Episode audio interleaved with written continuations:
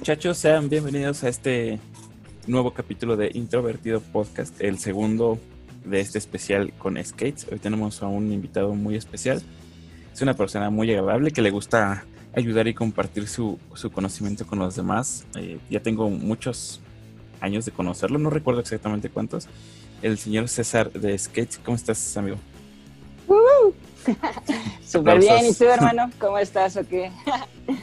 Todo bien aquí, ya sabes, en estas noches de decembrinas. Esto va a salir ya en enero, pero para como dato curioso, se está grabando un día antes de, la Navidad.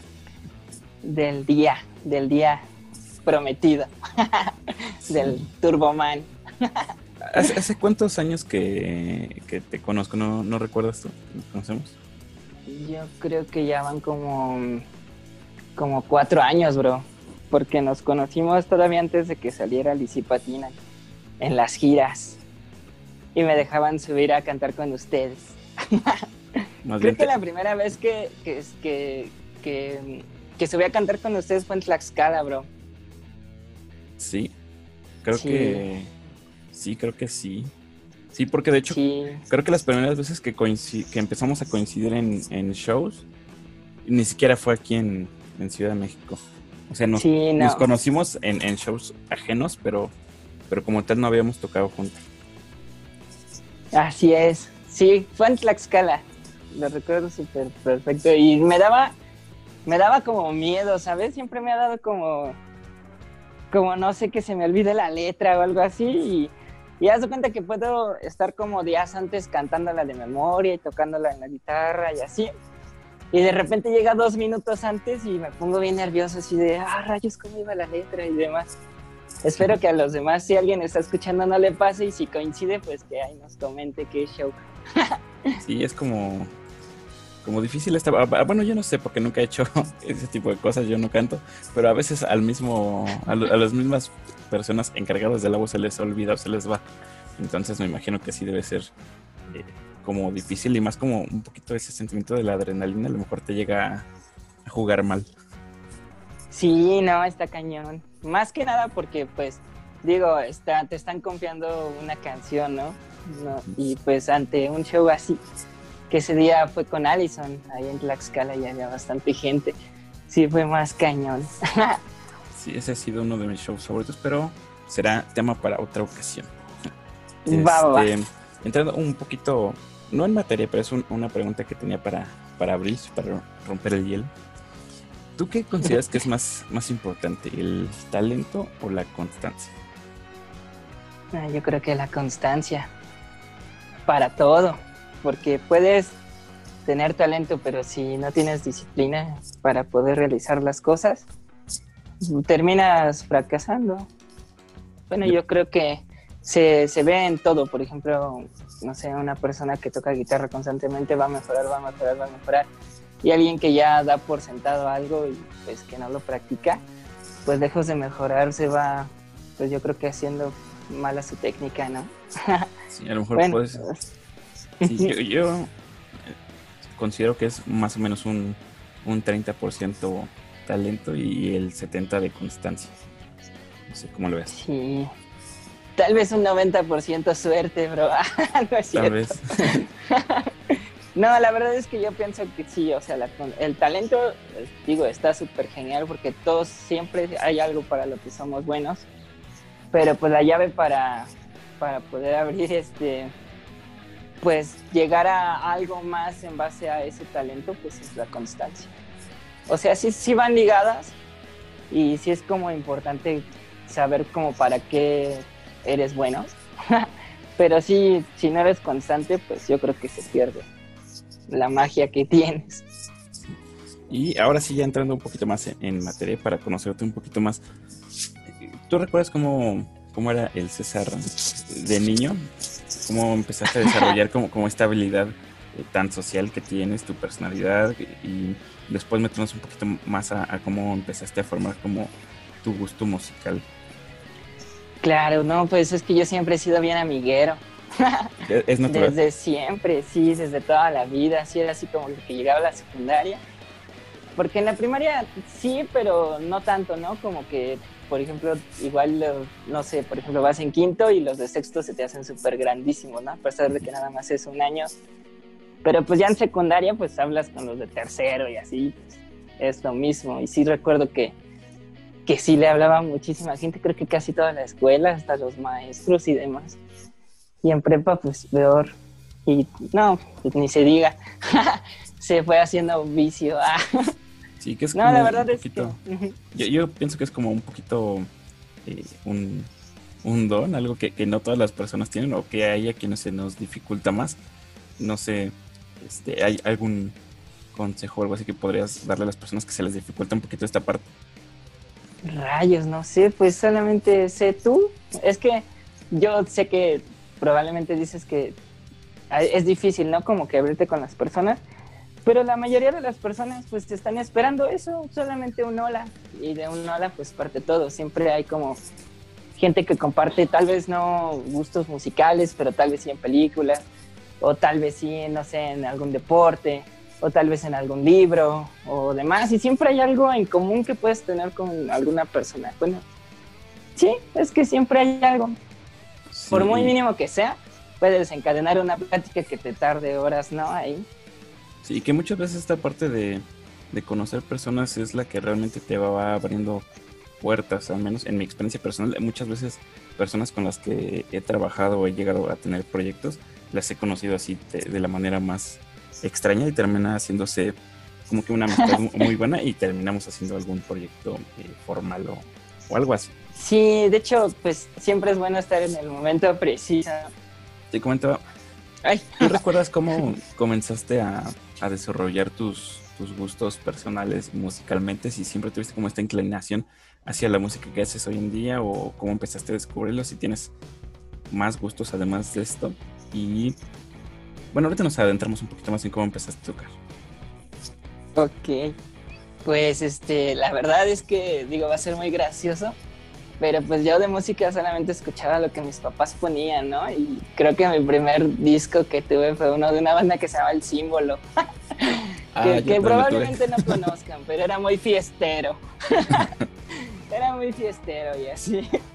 Y pues no, pues llegabas a cualquier fiesta y poner el símbolo era como, uh, no manches. Trae las chidas, ¿no? pero esto, cuando de verdad ya me empecé a entrar a algo que de verdad me gusta, recuerdo mucho que llegaba, bueno, llegué de, de jugar un partido de fútbol y mi hermano, pues ya, bueno, ya cuando conocen a Mike, este, fue como el culpable de todo porque teníamos una grabadorcita por ahí y me puso Adam Song de Blink 182 y me dijo, mira, escucha. Y ya justo cuando lo escuché me quedé así de, wow, no manches, qué cañón, ¿no? Recuerdo que hasta le dije, wow, ellos deberían de hacer un video y salir en la tele. Y así es, ya llevaban como mil videos, ¿no? pero yo no sabía, digo, no, no los conocía y, de repente pues me salió y me dice, ah, mira, son ellos. Y pues ya ves a Travis así todo tatuado, a Tommy, a Mark. Pues no sé, tenían una presencia súper increíble y pues yo en ese momento, pues ni me acuerdo ni cómo me vestía, creo que lo, no, ni me acuerdo. Pero a partir de ese momento, pues ya sabes, salió lo de donde puedes usar tus tenis Macbeth y las hebillas Famous y tus playeras Harley Asticus y demás, ¿no? Como que ya nos fuimos adentrando al mundo del skate y todo eso y pues el pop punk que ya conoces a Green Day y no sé, salieron muchísimas bandas y pues sí, la verdad es que cambia totalmente tu vida. Así, yo sí puedo decir que, que sí, todo lo que es el pop punk, como lo quieren llamar, sí cambió pues prácticamente todo lo que soy. Eh, ahí fue mi primer punto de, encuentro con, toda esta música y pues ya nunca lo dejé, en realidad. Y que aparte a ti te tocó como este esta época dorada del, pop punk, ¿no? Que estaba en su pleno apogeo. Sí, de hecho, o sea, si yo hubiera sabido cómo son, cómo se manejaban las cosas aquí en México, uf, no me hubiera perdido de, de tanto show super padre que hubo, así de Tolidos, de Inside, de División, los de Allison. Hubo uno de una de mis bandas favoritas de este que se llama de Ataris en el Monumento de la Revolución y tocó Light y un buen de bandas bien padres y, y, o sea, yo no sabía, bueno, no estaba esto de, por ejemplo, del Facebook, ni tanto lo de las redes sociales y pues, o sea, sin, prácticamente si no ibas al Chopo, pues no te enterabas. Entonces, pues, digo, me perdí varias cosas. De hecho, mi primer show que fui así bien, bien, fue uno de Allison en una presentación de su disco. Y yo también recuerdo que, bueno, a mí ya me tocó como un poquito conocerlos cuando ya algunas bandas ya estaban inactivas o ya estaban como en su punto máximo y era un poquito más difícil verlas. Y ahorita en precisamente en Facebook o en otras redes me encuentro como flyers de, aquella época y, y sí me casi ¿por qué no, por qué no me enteré de esto? Porque no sabía. ya, sé, y en 30 pesos, ¿no? Te quedas así de no manches. y a la fecha sigo descubriendo un montón de bandas que ya que me pongo a investigar ya están inactivas. Es como que, oh. Pero bueno. Sí, sí, mi banda favorita, bueno, ahí se las recomiendo, está en YouTube, se llama Arius. Igual fue una bandísima tremenda de que yo creo que estaba muy adelantada a su a su tiempo de pop punk, que era el hermano de Card Inside. Tocan muy cool, pero pues se deshicieron, nunca, nunca salieron, pero, pero ahí sí tienen tiempo de una escuchada. y entonces me imagino que, bueno, aquí van dos puntos. Uno es, eh, me imagino que las primeras cosas que empezaste a tocar en la guitarra eran cosas ya como de este género por la diferencia que, tienes de edad con, con, Mike. Yo me imagino esto, no sé. Y la otra es... ¿No? No, el Mike tenía una banda de covers y me obligó a tocar con él. y tocábamos esas cosas de, de la de, del son del dolor y música ligera y esas cosas. de repente, como, como le gustaba como el new metal y todo eso, llegamos a tocar pues, los Prophets y Linkin Park y POD, Papa Roaches. Y esas sí me gustaban más, pero sí las otras acá de Llegando a la fiesta. Uh, y como estamos, bueno, aquí en Cojimalpa es muy, es muy rayos, ¿cómo te diré? O sea, si tocas esas canciones eres el alma de la fiesta y bajas y todos te abrazan y no manches, cuando tocaste la del tri y todo así de, ah, bueno, gracias. Pero pues digo, todos empiezan a su manera. Yo no sé si alguien más haya, haya pasado por eso antes de empezar a hacer música normal, así propia o, esos covers, pero pues así me tocó.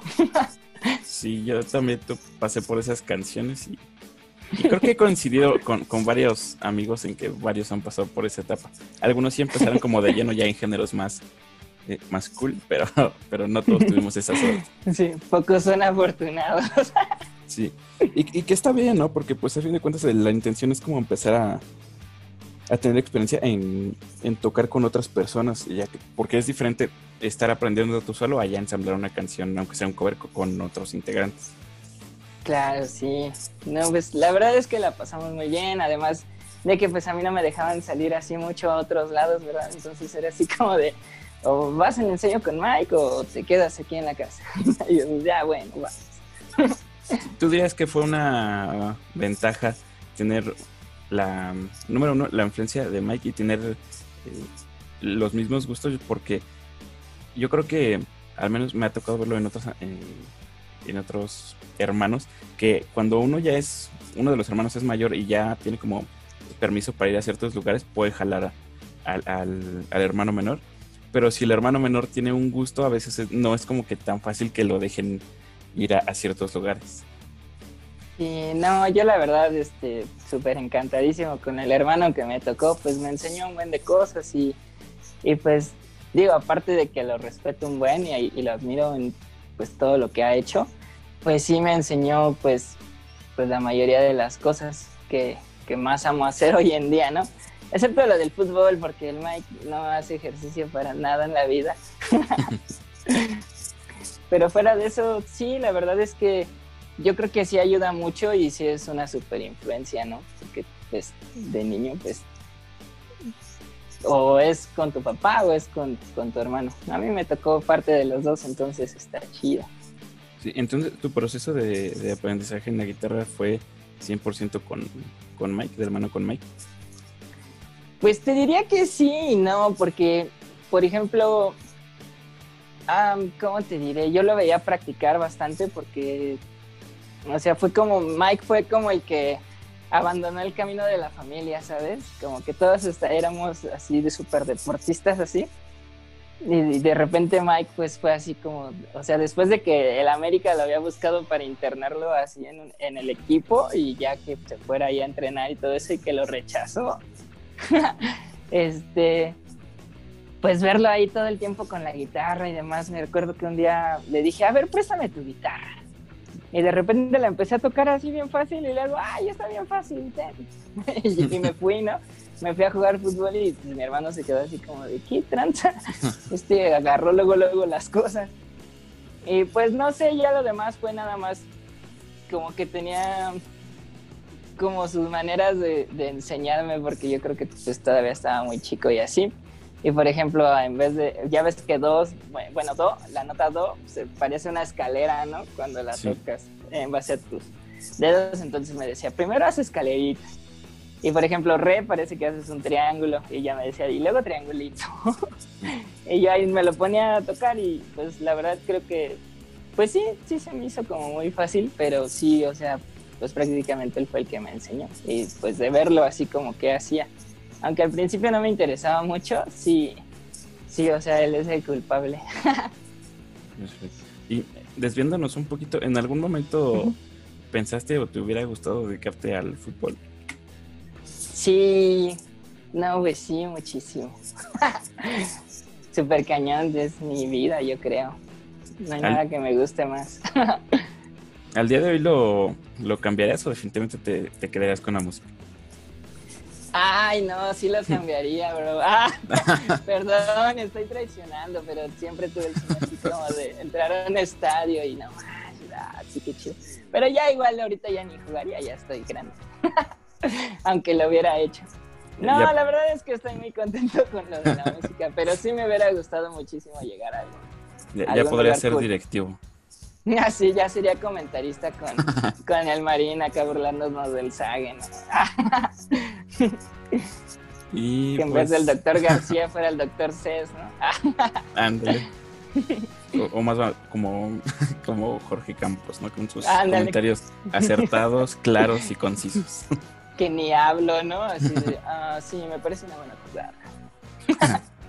ya sé. Y bueno, ya, ya que empezaste a, tocar la voz, en este caso, ¿cómo la desarrollaste? ¿Fue de igual manera con Mike? O sea, eh, tenemos o sabemos que, Mike está a cargo de la voz en una canción, pero siempre, siempre fue así, siempre estuviste como tú más inclinado hacia la voz o en algún momento hubo un cambio, aprendiste tú solo o esto sí lo tuviste que aprender aparte, ¿cómo, cómo fue? No, pues fíjate, alguna, alguna vez coincidimos en una fiesta, Mike y yo, donde él iba a tocar y era mi primer fiesta, ¿no? y eran puros datos bien interesantes que no había contado, pero bueno. Y haz cuenta que a su vocalista le fue bien feo, lo abuchearon bien horriblísimo. Mis amigos no tenían piedad, bro. No era así como de, ah, bueno. No, sí eran malos. y este, y pues nada, haz de cuenta que ya cuando mi hermano me llevó, que ya había aprendido a tocar la guitarra, me, dijo, ¿y por qué no cantas? Y le digo, pero tocar y cantar, así está bien difícil. Y pues ya bien que mal, pues lo estuve practicando y al final, este, pues sí lo conseguí, ¿no? Ahí entre comillas. pero yo creo que, que cantar ha sido algo muy, muy cool porque, digo, tanto he tenido comentarios buenos como malos, ¿no? Pero en realidad han sido más los buenos. Entonces, pues esas cosas son como con las que me quedo y pues sí me tocó así como escuchar, ¿no? Escuchar cómo cantaba, no sé, pues distintos tipos de vocalistas para saber hacia dónde me tenía que enfocar yo, porque pues digo, a mí me gustaba mucho Ramstein, pero ni de loco puedo hacer la voz del de Ramstein, ¿estás de acuerdo? Entonces, pues yo creo que pues también de eso uno va como que forjándose su propio camino para saber hacia dónde tienes que, hacerte, qué covers podrías hacer y cuáles no y demás. Y la verdad es que al final me terminó gustando mucho. de hecho llegó... dime, dime. Sí, yo, yo creo que, que precisamente tu voz va como perfecto con el, con el género. No sé si, a lo mejor tal vez dentro de este proceso de, sacar covers, eh, me imagino que te diste cuenta que, muchos de, muchas de las canciones de este estilo, de estos géneros, iban muy bien con, el estilo de, cantar que, que, traías. Sí, por ejemplo, ya después cuando empezamos a cantar de Simple Plan y de Goofy y unas de Blink, así. Por ejemplo, la, de Mark no me sale, ¿no? Esa le sale a Mike, pero la de Tom como que, ay, güey. Y pues esas canciones pues ya me gustaba más. Y, y pues sí, sí, así como tú dices, como que sí estuvo mejor. ¿Tú estás a cargo de, la escritura de las canciones o, cómo es este proceso en la banda? Sí, pues prácticamente eh, las canciones, la mayoría, porque no todas, sí ha, ha, habido varias. Por ejemplo, en el primer disco, Lo siento, parte 2, la, las hicimos entre todos. Pero este, la mayoría, pues sí, haz cuenta, yo agarro la guitarra, y saco el ritmo, le voy sacando la letra y ya llego con una canción hecha. Pues, pues no sé, ahorita sería con Christian, con Mike, ¿no? En ese tiempo con Moncho. Y les decía, tengo esto, ¿cómo ven? Lo armamos, tengo estos arreglos, pero siempre hemos sido así como muy, muy abiertos a decir, por ejemplo, lo que pasó en esa de los 100 parte 2 me decían, no, ¿sabes qué? Es que este coro no está chido y invéntate otro, ¿no? Y yo así, pero si lo trabajé por meses, pues ni modo, ese no está chido. Y es lo padre que, o sea, sí confían como en mí, pero sí son también muy sinceros como a decirme, sabes que esto no, y demás. Entonces eso, eso va cool, pero pues sí prácticamente es el proceso agarrar como, como la guitarra, irle sacando voz, le voy dando la letra y pues ya la melodía va fluyendo. Creo que siempre, siempre he sido así. Ahí tengo un cuadernito con todo lo que he escrito. ¿Recuerdas cómo eran tus primeras canciones? ¿Hay mucha diferencia contra lo que escribes hoy en día? Pues es que, por ejemplo, siempre he creído que, uno habla pues de lo, de lo que conoce, ¿no? De lo que vive. Y no, por ejemplo, yo no, pues, bueno, Skate siempre se ha caracterizado por hacer canciones como de relajo y como de amor, ¿no? amor y desamor, lo, de el pan de cada día de todos. Porque no sé, no, no, no he podido como hacer una canción como revolucionaria o cosas así, porque no, no son temas que tal vez en los que me haya sumergido de más. Entonces, pues las canciones desde los demos hasta ahora han sido siempre pues de eso. Bueno, en eso se basan las roles. Y en la plática pasada con, Mike, llegamos al punto de, de la grabación, del, ascenso de Skates. Tocamos el punto de, cómo fue este proceso previo a, grabar, a, hacer el, el Easy Patinal. Sí. Y para esta plática tenía pensado que nos centramos más en, en, en el proceso de, de la grabación, del día a día, cómo era un día trabajando las canciones. Me comunica este Mike que fueron alrededor de, de 60 días que, que, estuvieron dándole a las canciones. ¿Cómo empezaron a armarlas? ¿Recuerdas como que algún día en específico que te hayas frustrado o que haya salido una canción muy rápido? Así como de una manera más detallada, cómo fue todo este proceso de, de composición, de grabación y si recuerdas cuál fue su expresión o su cómo, reaccionaron a la primera vez que escucharon su disco ya terminado. Oh, no más. Ah, bueno, qué chido. Este, pues, por ejemplo, con Eric llegué, bueno, llegamos y yo ya le había mandado varias notas de, voz, ¿no? Con las canciones. Ese había sido el primer paso. Mandarle las notas y este y que las escuchara para saber hacia dónde queríamos orientarnos y qué era lo que queríamos hacer. Ya que estábamos ahí en su casa, me acuerdo mucho que, que me puse muy nervioso porque me dijo, a ver, toca esta canción así, ¿no? Y de repente se me quedó viendo y pues no manches, es Eric. ¿Te imponía? Sí yo, lo respeto un buen, lo, admiro un buen. De hecho, por eso me compré mi guitarra, la SG, es la que él usaba. Sí, y este, y pues nada, ¿no? A darle. pero por ejemplo, hablando de eso, sí recuerdo haberme frustrado bastante en... Digo, hubo cosas que cambiaron. La verdad es que Eric nunca cambió como la, mis letras ni nada de eso. Pero sí hubo cosas que, por ejemplo, me, nos, nos llegó a decir, ¿sabes qué? Es que la canción no debe de bajar. Yo creo que, que si estamos así con intensidad, hay que seguir así hasta el final, ¿no? Entonces, yo recuerdo que siempre fuerte, después de que acaba el segundo coro, este, yo hacía unas cosas en el bajo, hacía un bajo muy blinquero y la canción bajaba. Y recuerdo mucho que me encantaba esa parte así como no tienes una idea. Y sí, por ejemplo, esa fue la primera vez que me quedé así como de no más. Pero ¿por qué lo tenemos que cambiar, no? Al final digo, fue ya decisión de grupo y pues sí, todos dijeron, sí, no manches, está más chido así, ¿no? Porque, o sea, sí, sí llegó a hacerse como la comparación de las dos. Y pues ya, a veces tienes que ceder y demás. Pero digo, no tengo más que comentarios súper positivos para toda la producción que hizo Eric. Nos ayudó así muchísimo. Pero sí, o sea, a mí me tocó como que sufrirle en ese aspecto de que pues sí hubo cosas que se tuvieron que cambiar de las canciones y la verdad es que hoy lo escucho y pues sé que fue todo para bien. Pero sí, sí, por ejemplo, a mí me costó mucho trabajo eso, como que aceptar eso, ¿no? Que algo en lo que ya había trabajado mucho, como decirle, bueno, va y, y a lo que sigue, ¿no? Vamos a, hacerle caso obviamente a la, pues, pues a nuestro productor, que es la persona que tiene como más conocimiento sobre las cosas. Y la primera vez que escuchamos el disco ya hecho, me acuerdo que acabamos de tocar, de hecho, con, con Allison en Toluca. Veníamos de un show de ahí en el Foro Orlando. Y nos dijeron, ¿saben qué, chavos? Ya tenemos su disco, aquí está.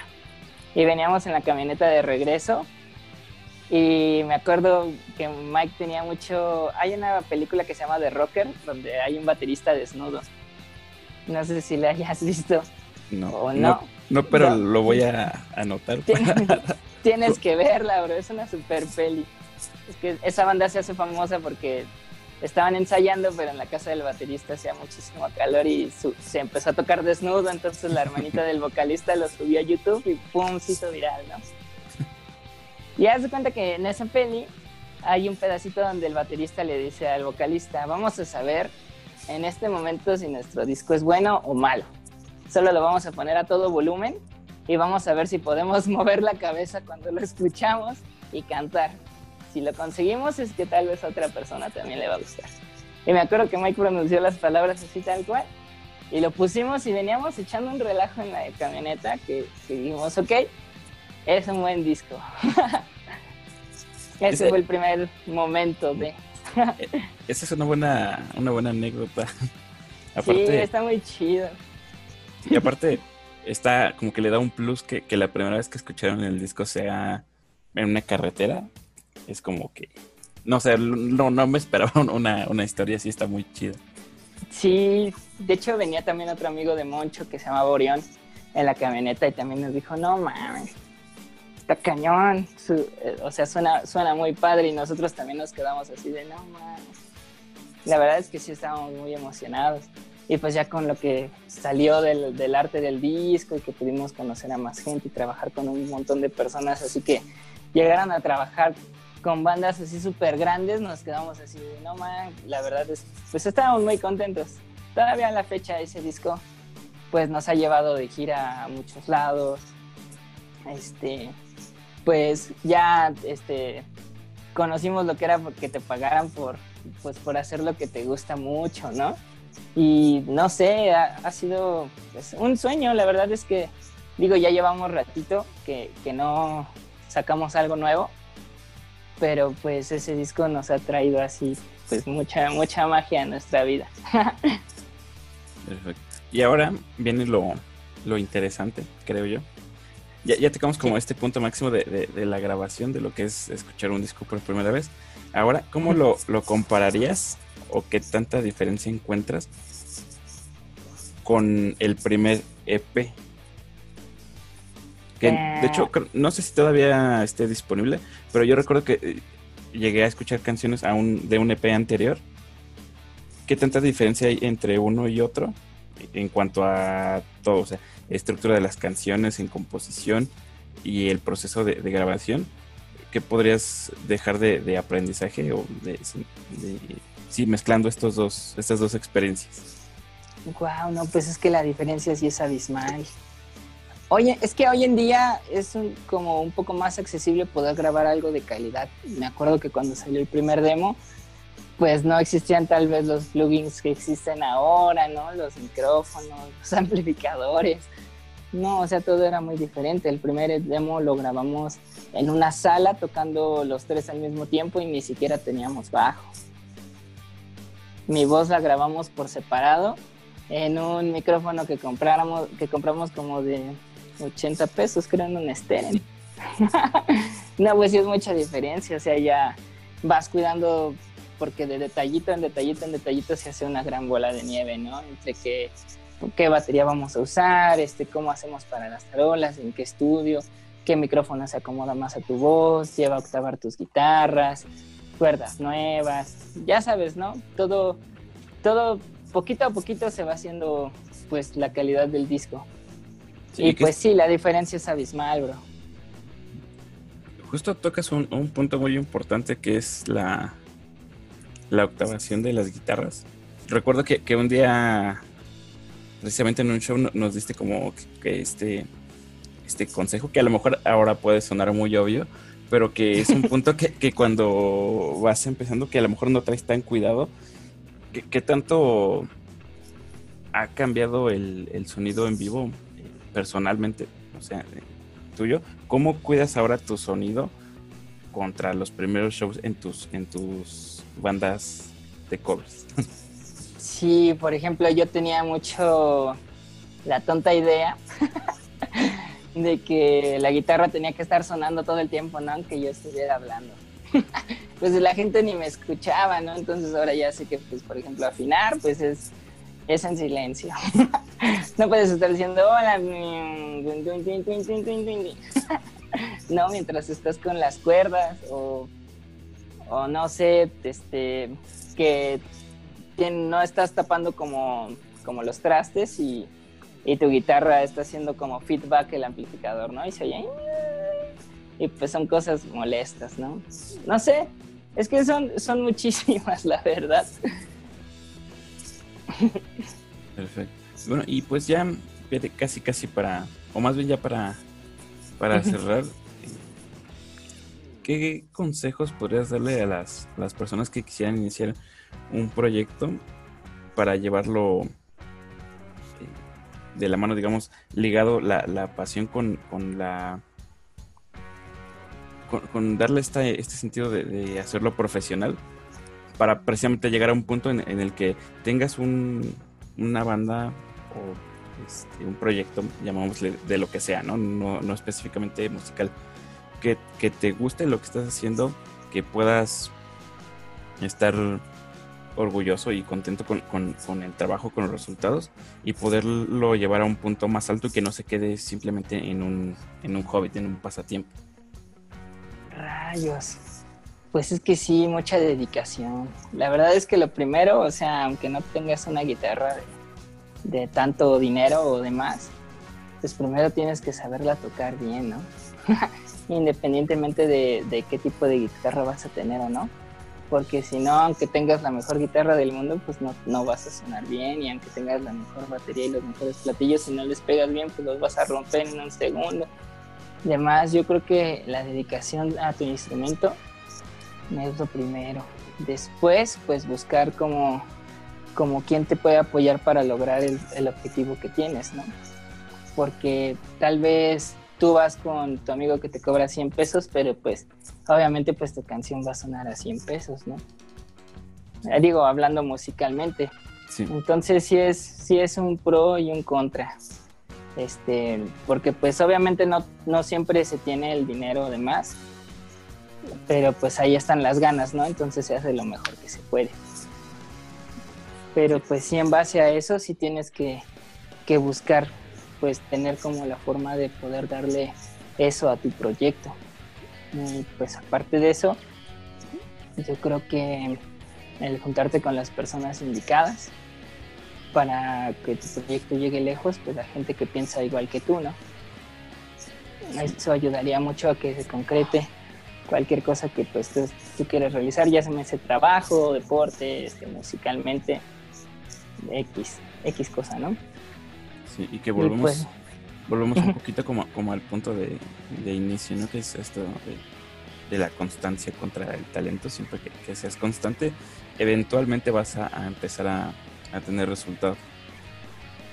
Sí, sí, pues es que sí, sirve para todo, para todo en la vida. Pero pues, ¿qué más? pues nada, de, eh, ya hay como varios puntos que, tocamos con, con Mike. El siguiente sería Cristian, así es que quisieras aprovechar para invitarlos a escuchar el próximo episodio. Claro, bro. Pues amigos, los invito a escuchar el siguiente episodio que será con Cristian. La verdad es que él casi no hace muchas cosas este, en base a lo de las entrevistas, entonces va a ser un, un gran detalle que hasta yo quiero escuchar para que nos platique más sobre sus experiencias y todo. Aquí en Introvertido con mi hermano Rojo. Sí, que guardamos como varias cosas este, importantes para, para el, el, episodio de Chris, entonces no se lo pierdan. Y únicamente ya para cerrar, quisiera aprovechar para, para agradecerte por tener el tiempo, bueno, más bien para darte el tiempo de tener esta conversación. Nuevamente, muchas gracias a los tres. Y de momento sea todo algo que quieras agregar para cerrar. Pues muchas gracias. Al contrario, a ti por invitarnos a hacer esto. Yo creo que el Mike estoy casi seguro que se quedó como con muchas ganas de contarte cosas porque Miguel nunca, nunca logra terminar sus pláticas. Pero la verdad, dime, dime, dime. Sí, que es como que un poquito la desventaja de, de centrarnos en, en este caso, de, hacer un, especial de, de sketch, que como que hay ciertos puntos que, hay que tocar. Pero justo le hacía la invitación para, para tener un, episodio de, de introvertido como más, más personal porque también sé que he tenido la oportunidad de platicar con él, tiene un, montón de, historias buenas que contar y sobre todo es una persona que tiene mucho aprendizaje que compartir y que se caracteriza mucho por eso, ¿no? Porque siempre está apoyando y ayudando a los demás sin, o sea, no tiene esta, esta envidia en cuanto a conocimiento.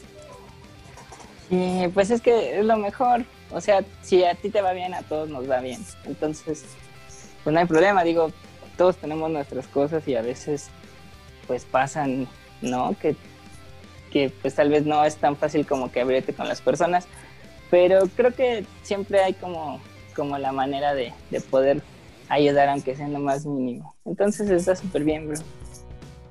Y pues bueno, esto fue el segundo episodio de, de, este especial con los muchachos de Skate. Nos vemos en el siguiente episodio y pues nada, nos escuchamos más bien pronto. Bye. Nos vemos.